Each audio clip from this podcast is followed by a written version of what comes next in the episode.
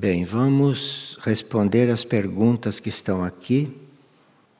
A pessoa está muito em pena porque não consegue dominar a gula. Há muitos anos que ela trabalha a gula. A gula é o quinto vício capital.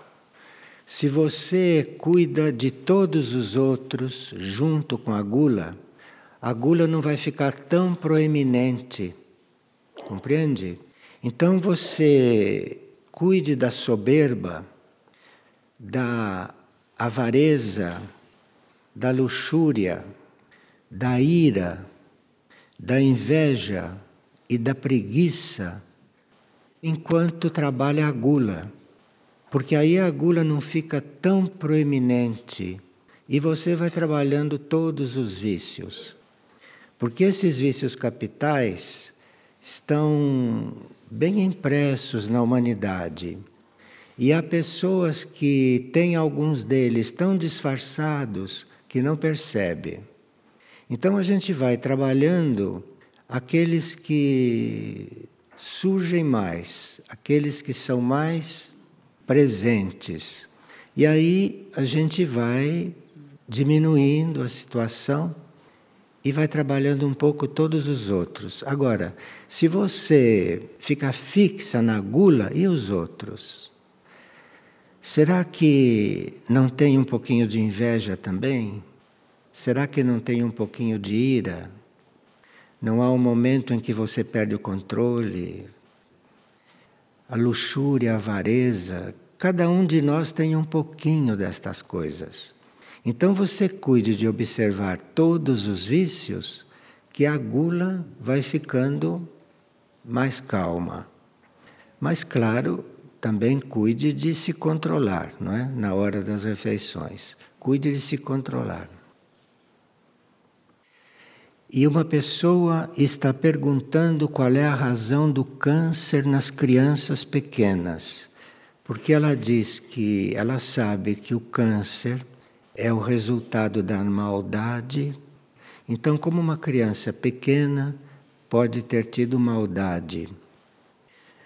O câncer nem sempre aparece na encarnação em que aquela característica é muito forte.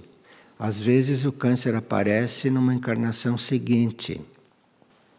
E se uma criança pequena, como ela diz, tem câncer, é porque ele está se purificando de coisas de outras vidas, das vidas anteriores.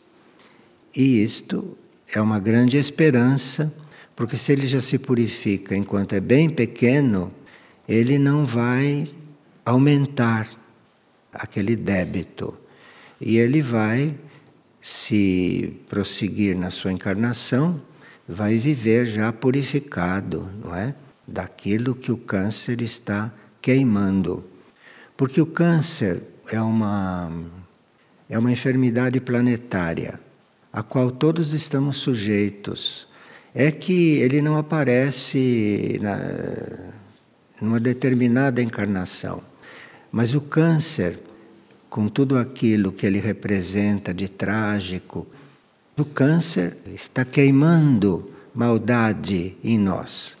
E às vezes essa maldade está no inconsciente, às vezes essa maldade está no subconsciente, ou às vezes está no consciente, né? quando a pessoa já tem uma certa idade reconhece que alguma coisa está sendo purificada. Então, é preciso compreender essas enfermidades, compreender o que elas estão fazendo e colaborar com elas. Então, quem tem câncer deve se observar bem e cuidar de purificar a maldade nele.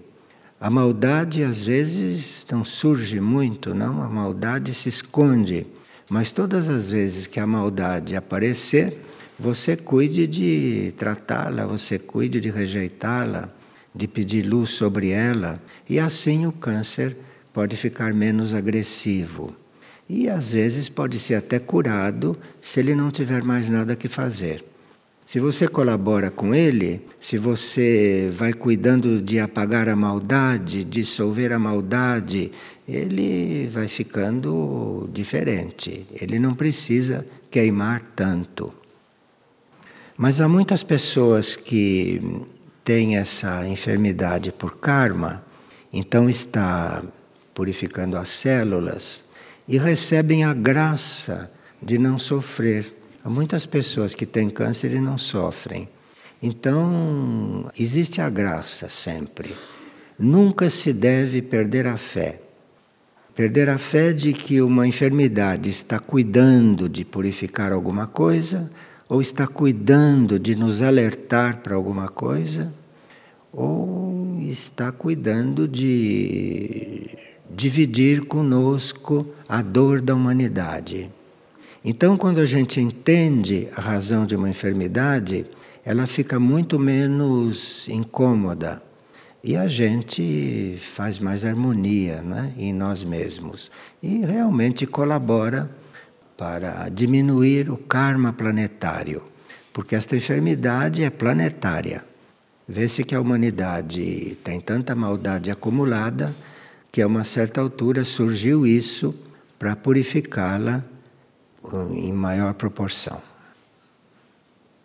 E uma pessoa está perguntando se nós desencorajamos o uso de remédios. Não, nós nunca fizemos isso. O que nós lembramos às criaturas é que Figueira é encarregada de cura espiritual. Figueira não é encarregada de cura física então encarregada de cura espiritual. E houve um momento em que o setor saúde cura produziu muitos medicamentos vegetais, de forma que isso é um passado nosso. E quando a enfermidade física está prejudicando o processo espiritual do indivíduo, então Figueira tratava das coisas físicas mas não que fosse um hospital ou que fosse uma clínica.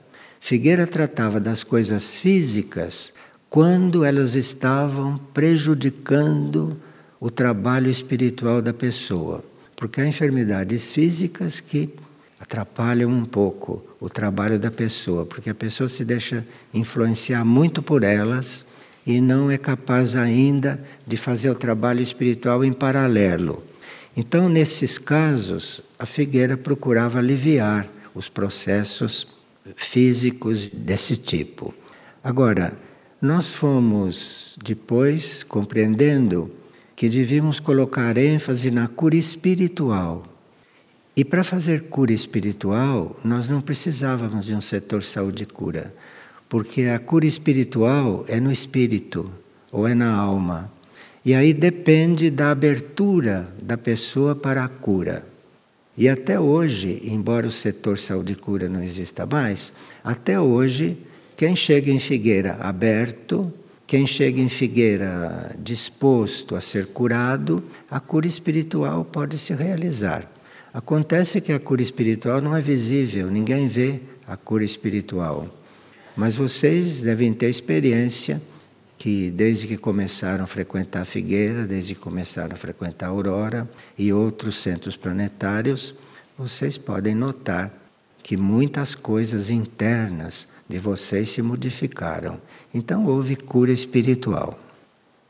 Mas nós nunca deixamos de ajudar uma pessoa a passar por um tratamento com medicamentos até alopáticos, quando isto ajudava a liberá-la de obstáculos para o seu trabalho espiritual. Aqui nunca houve preconceito contra nenhum tipo de medicamento. Nós aqui procuramos não usá-los, a não ser em casos que não se pode deixar de usar, porque aqui nós nos ocupamos é da cura interior do indivíduo.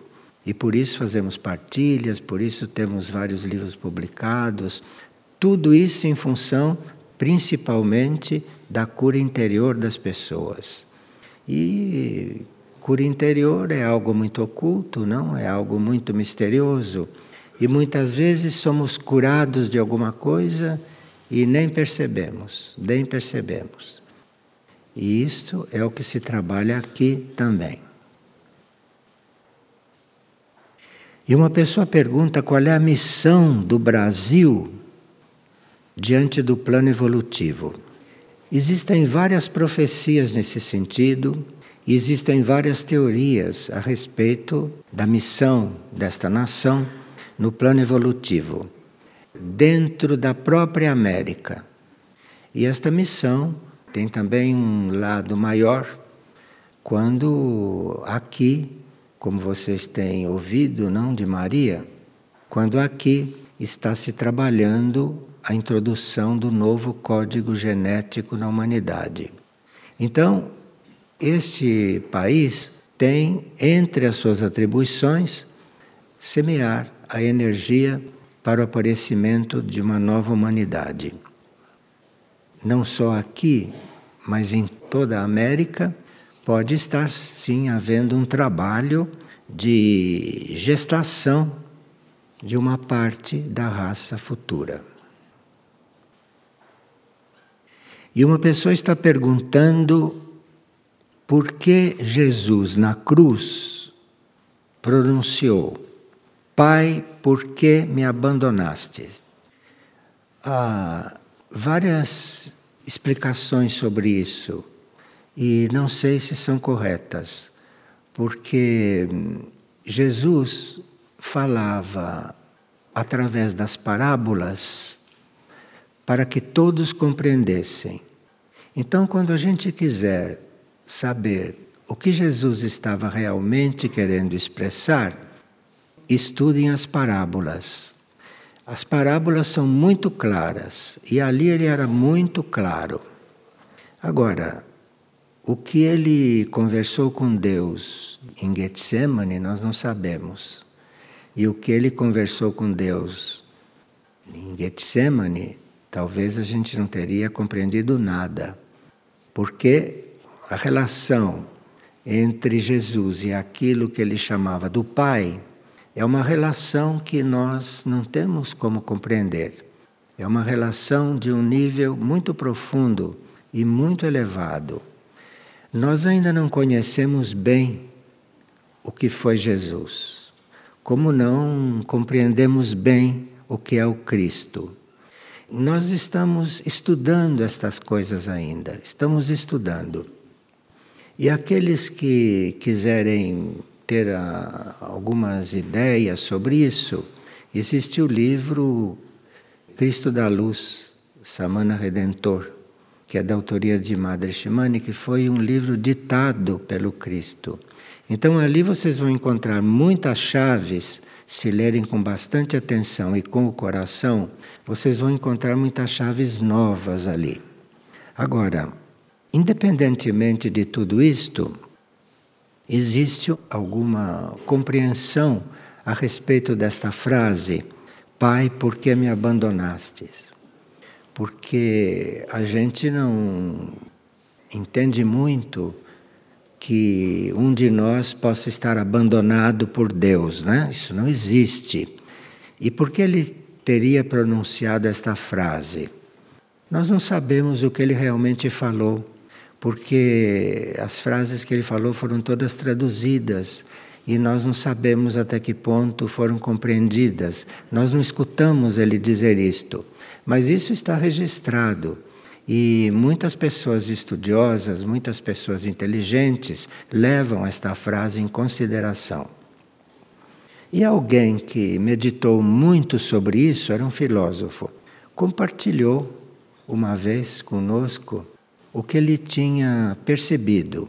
Nós não sabemos se, se é autêntico, se é verdadeiro, mas ele, como estudioso, como filósofo, meditava, percebeu o seguinte: segundo ele, quando nós estamos desencarnando e quando chegamos a estar quase fora do corpo, então, naquele momento, a gente não se sente nem na terra encarnado e nem no outro lado da vida. Enfim, vocês todos vão experimentar isso, suponho, não? Porque alguns experimentaram e disseram isso. Então, há um momento ali em que vocês têm a sensação de que estão desencarnados, mas ainda não estão lúcidos do outro lado. Então, tem ali um segundo em que você não está em lugar nenhum. Então, segundo esse filósofo, foi ali que Cristo disse que não estava em lugar nenhum ainda. E eu não sei se ele falou esta frase, por que me abandonaste? E se ele falou por que me abandonaste, é porque o lado humano dele se sentiu nesse lugar nenhum que todos atravessam. Eu estou pedindo desculpas por explicar isso assim, mas é uma coisa que me diz alguma coisa de válido. E vocês, quando chegarem aquela hora, nunca digam que estão abandonados. Vocês estão naquele vácuo. Vocês estão em lugar nenhum. Quer dizer que vão entrar logo do outro lado. Esperemos que num bom lugar do plano astral. E por que há tanta dificuldade em nos mantermos no caminho? Bem, aqueles que conscientemente buscaram o caminho em vidas passadas, esses têm uma certa segurança de que estão no caminho, embora saibam que não é fácil trilhar o caminho. Não é fácil porque, se você está realmente no caminho, bem conscientemente e bem sinceramente, este caminho é diferente a cada momento. Não existe um caminho monótono. O caminho espiritual não é monótono. O caminho espiritual é sempre vivo. Então você está vivo no caminho, mas está sempre aprendendo alguma coisa. Você está sempre vendo aonde você falha, está sempre vendo como fazer para acertar? Isso quem está no caminho. Isto dito até pelos santos, que aliás eram os que se julgavam péssimas pessoas, vocês sabem disso, não é? Uma das características dos verdadeiros santos é que eles se julgavam muito maus. Então, a gente tem dificuldade por falta de vivência do caminho. Porque quem já tem vivência no caminho sabe que ele é assim que a gente nunca acha que está certo, que a gente tem sempre que melhorar, a gente está sempre revendo o que falou, o que fez, quando faz exame de consciência, né? Se não faz exame de consciência, vai vivendo assim como quase todo mundo vive, sem nem saber o que está fazendo. Mas aqueles que fizeram o caminho seriamente nas vidas passadas, né, sabem que o caminho é sempre uma surpresa. No caminho espiritual, ninguém sabe o que vai acontecer dali a um minuto. Veja como é. Assim é o caminho. Se você acha que sabe o que vai acontecer amanhã, não sei se você está no caminho. Porque se você está no caminho, você não sabe o que vai acontecer em seguida. Então, esse está como deve no caminho, porque não espera nada, não sabe nada e vai então aprendendo o tempo todo. Agora, claro que as forças contrárias são muito ativas naqueles que estão no caminho, porque as forças contrárias ao equilíbrio, à harmonia, ao bem, essas forças estão mais atentas àqueles que estão no caminho do que àqueles que não estão. Então, quem está no caminho, se prepare, porque as forças contrárias estão mirando. Quando se abre uma brecha, elas entram. Então, quem está no caminho não tem que se preocupar com o caminho, tem que se preocupar e não abrir brechas para que as forças contrárias entrem, porque aí vai ter dificuldades. E vai deixar de fazer o caminho mais tranquilamente. Fazer o caminho tranquilamente quer dizer não pensar em nada do futuro e ir vivendo da melhor forma possível, da melhor maneira que puder. Esse está no caminho, isto é, sempre dependurado assim. Dependurado no ar. O caminho é estar dependurado no ar. E aí, tudo aquilo que a mônada quer para nós, tudo aquilo que a alma quer, realiza, porque nós estamos dependurados assim. Então, eles nos levam para onde tem que levar. Não é uma compreensão muito normal do caminho, mas quando vocês começarem a se sentir assim, dependurados, vocês vão ver que estão no caminho, que está tudo certo. Uma pessoa está dizendo que ela tem muitas aspirações, mas que ela vive coisas comprometidas na vida cotidiana. E como saber o que aspiramos é verdadeiramente puro? Nós teríamos que prestar mais atenção naquilo que vem de dentro de nós, daquilo que vem do coração. Porque nós estamos muito habituados a pensar, a refletir com a mente. Então queremos compreender tudo com a mente. E o coração é aquele que pode falar melhor conosco. Aquilo que vem realmente do coração é real. Agora, o que vem da mente, nem sempre. Então, se a sua mente está dizendo coisas para você, você se volte para dentro e diz: Meu coração, o que, que você tem a dizer? E fique em silêncio. Não comece a imaginar uma resposta. Porque às vezes a gente pergunta as coisas até para o eu superior, mas já pergunta dizendo qual é a resposta que quer. Vocês sabem disso, né? Então as pessoas perguntam: meu guia interno, o que, que você quer de mim? O que, que você quer de mim? Só não quero isso, isso, isso e isto. Todo o resto eu quero. Isto não. Então, nós somos assim. Bem, aqui, uma pessoa gostaria de saber como devemos proceder para não voltar a encarnar. Não, muitas pessoas que estão um pouco cansadas da vida normal, não é? Fazem essa pergunta, tem essa pergunta, porque a vida normal, vocês sabem que é cansativa, né? A vida normal é um cansaço. Se a gente soubesse o quanto é bom sair da vida normal, já não estaria na vida normal. Agora, quem determina o retorno à encarnação não somos nós como ego. Não é o nosso eu consciente que decide que não vai mais encarnar, quando vai encarnar, onde vai encarnar. Nós não sabemos nada dessas coisas, porque nós conhecemos esse mundo material, esse mundo externo, esse mundo terreno, mas esquecemos de onde viemos, não sabemos onde queremos chegar. Então, como podemos não querer encarnar mais? Quem resolve isso não somos nós, no plano consciente. Quem resolve isso é a nossa mônada, é o nosso espírito que sabe quando vamos encarnar, se vamos encarnar nesta terra, quando, aonde, em que situação.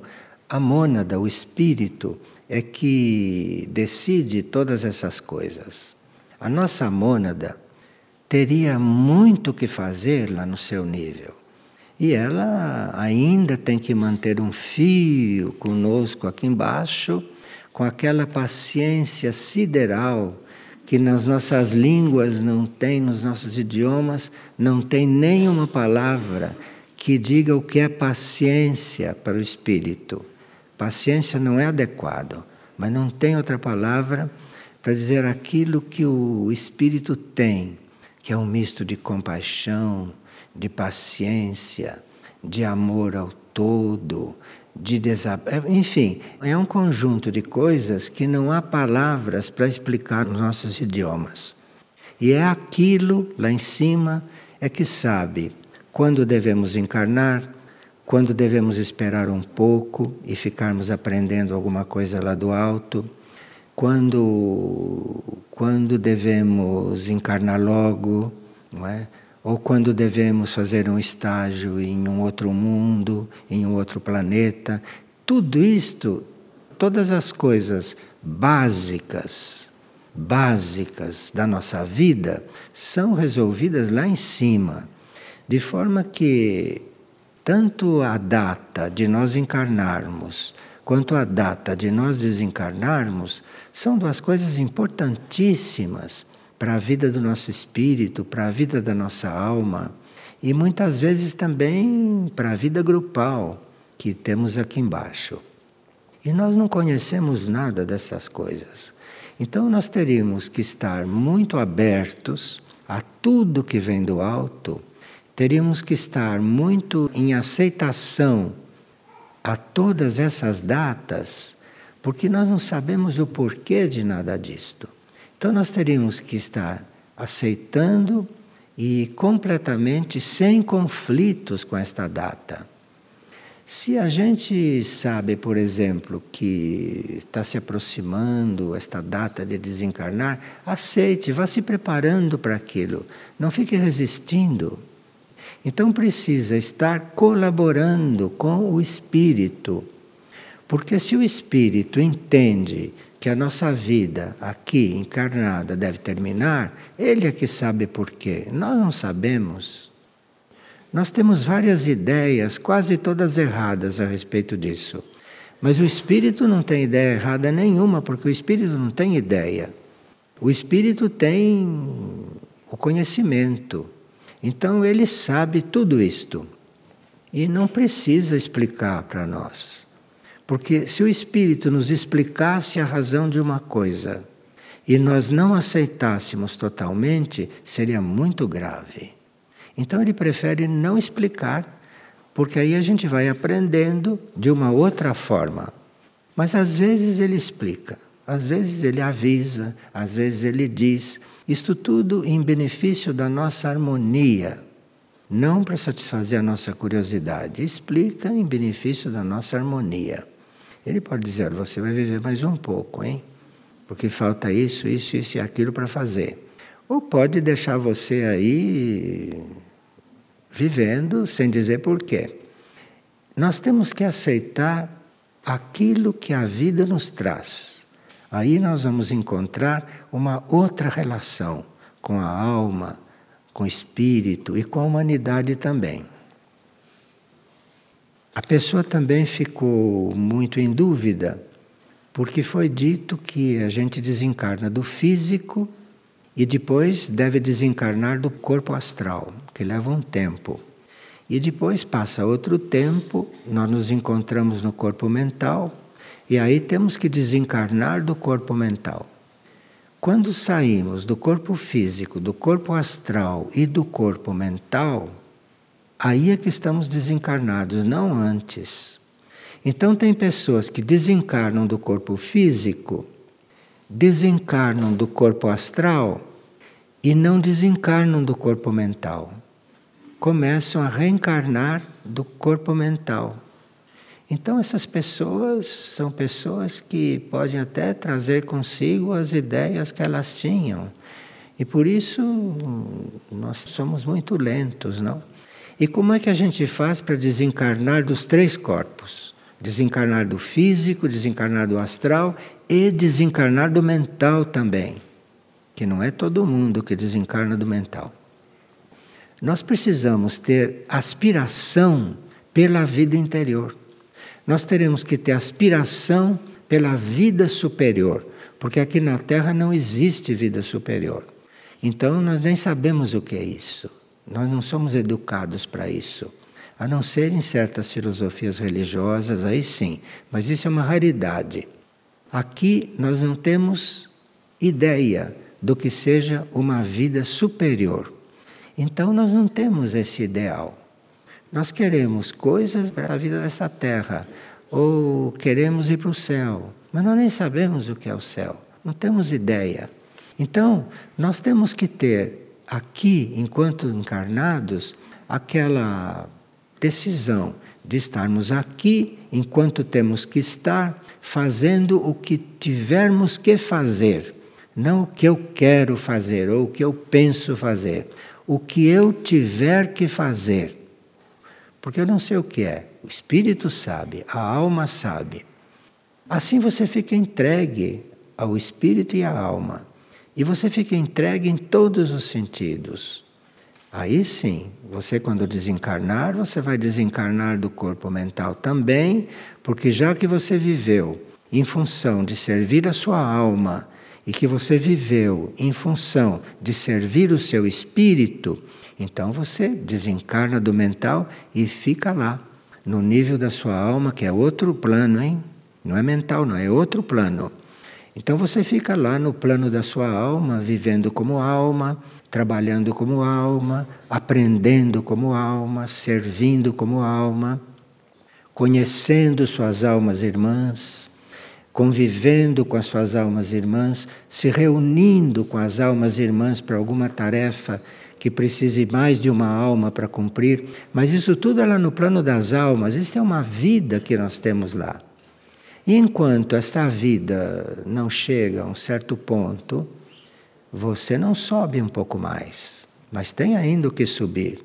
Você, depois que está fazendo a vida da alma entre as almas, você sobe mais um pouquinho e vai fazer a vida do seu corpo de luz.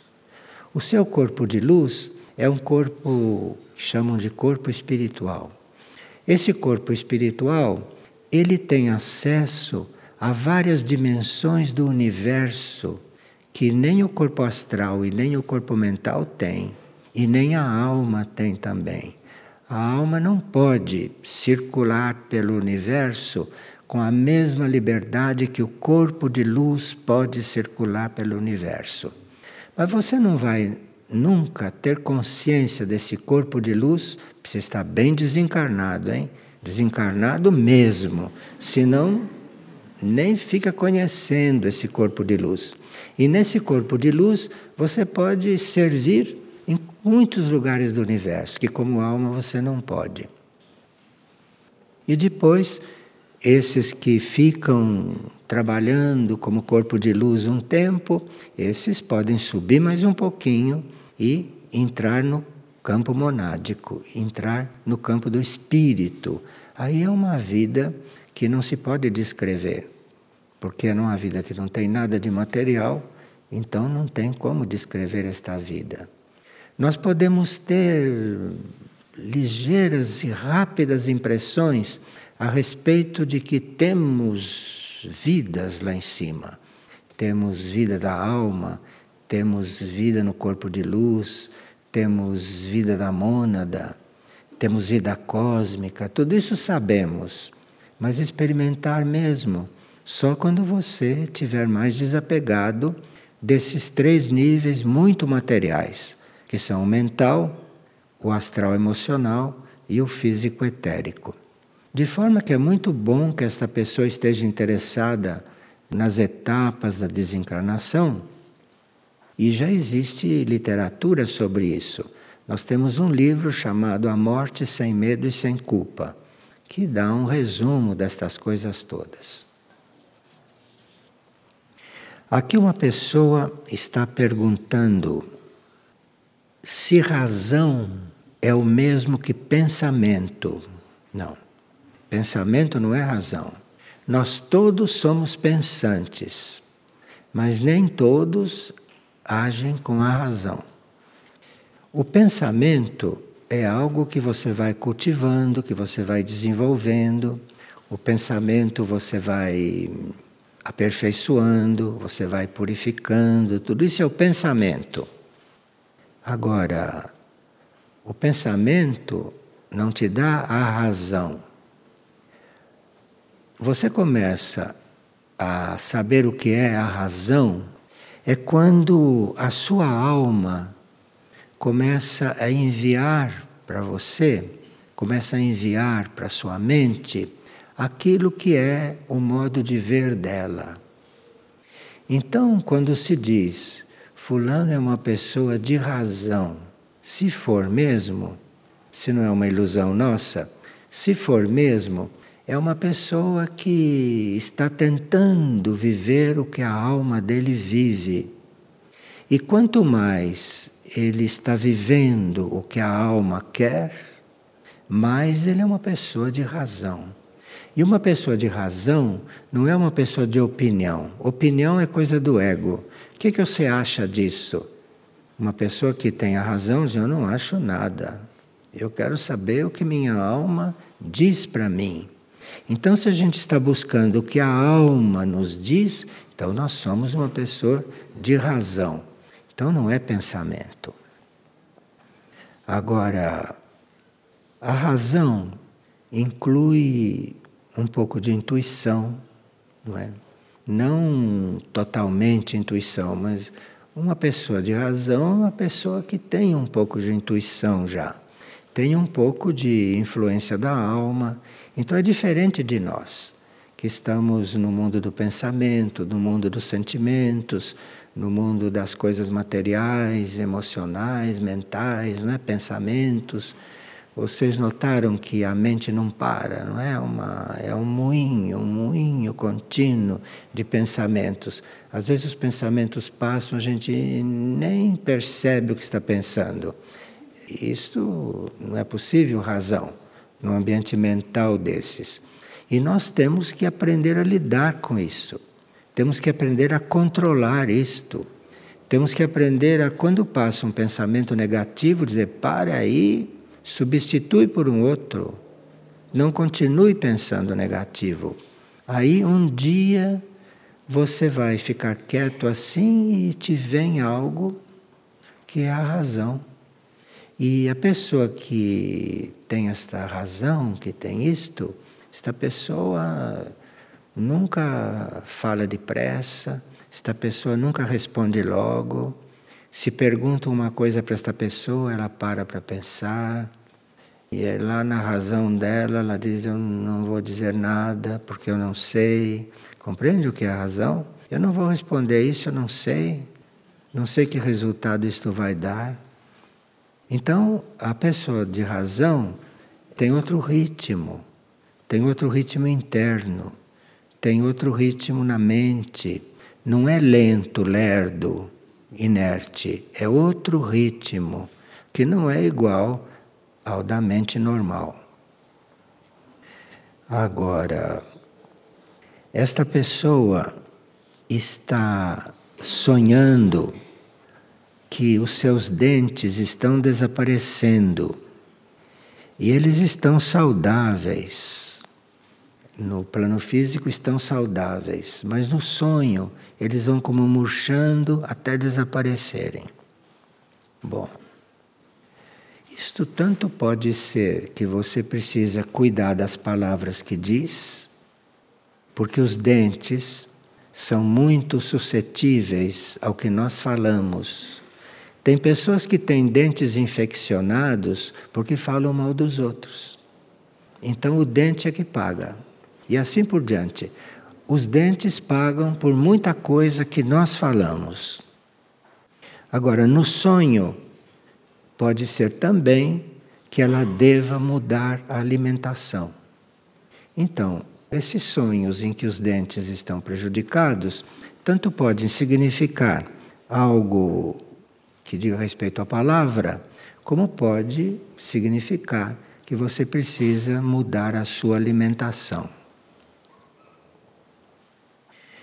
E o que representam as missões humanitárias ao continente africano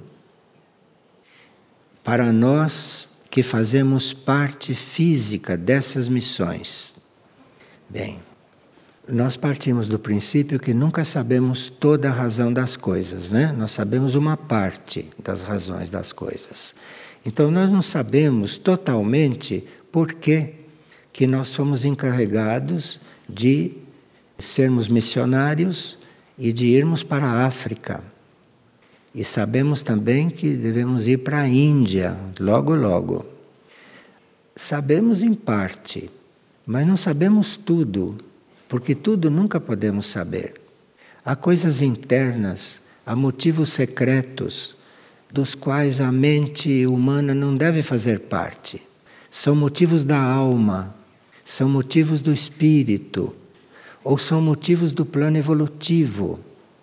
Então, o, o motivo pelo qual os missionários estão neste momento na África, em Nairobi, nós sabemos em parte, mas não sabemos tudo. Sabemos em parte o seguinte: que a América tem um karma muito forte com a África.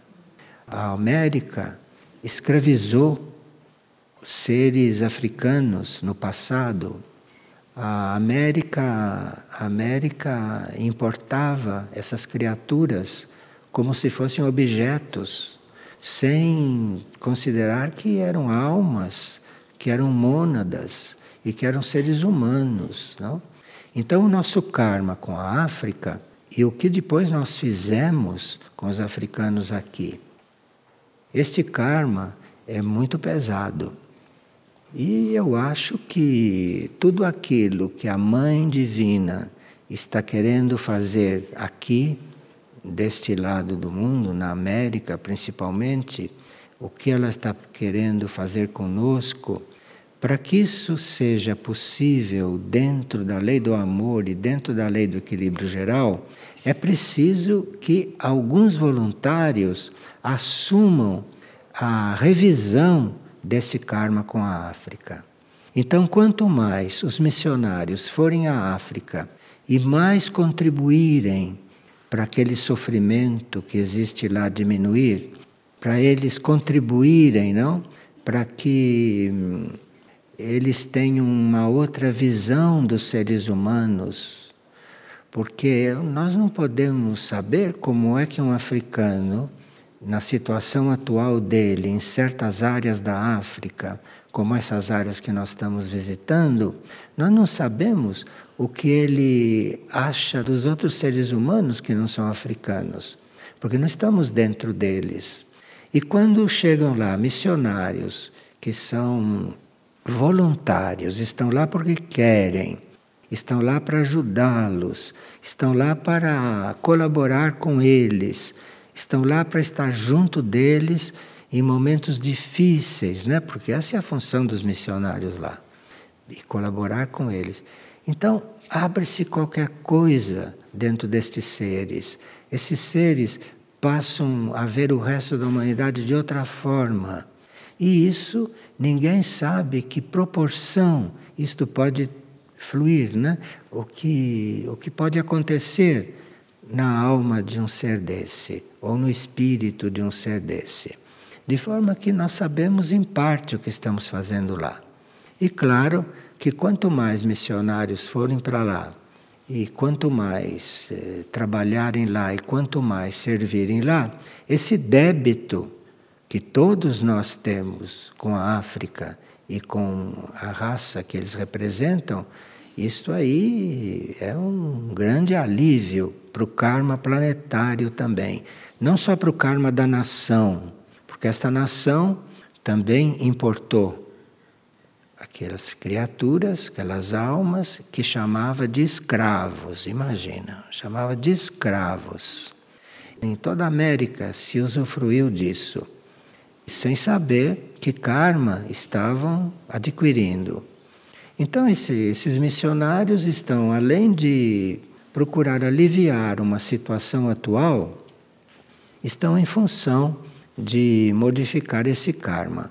E isto vai possibilitar, se esse karma for diminuído, com a misericórdia que está acontecendo, naturalmente um grupo pequeno de missionários que vá lá, a misericórdia cósmica transforma isto num enorme acontecimento positivo, a misericórdia cósmica.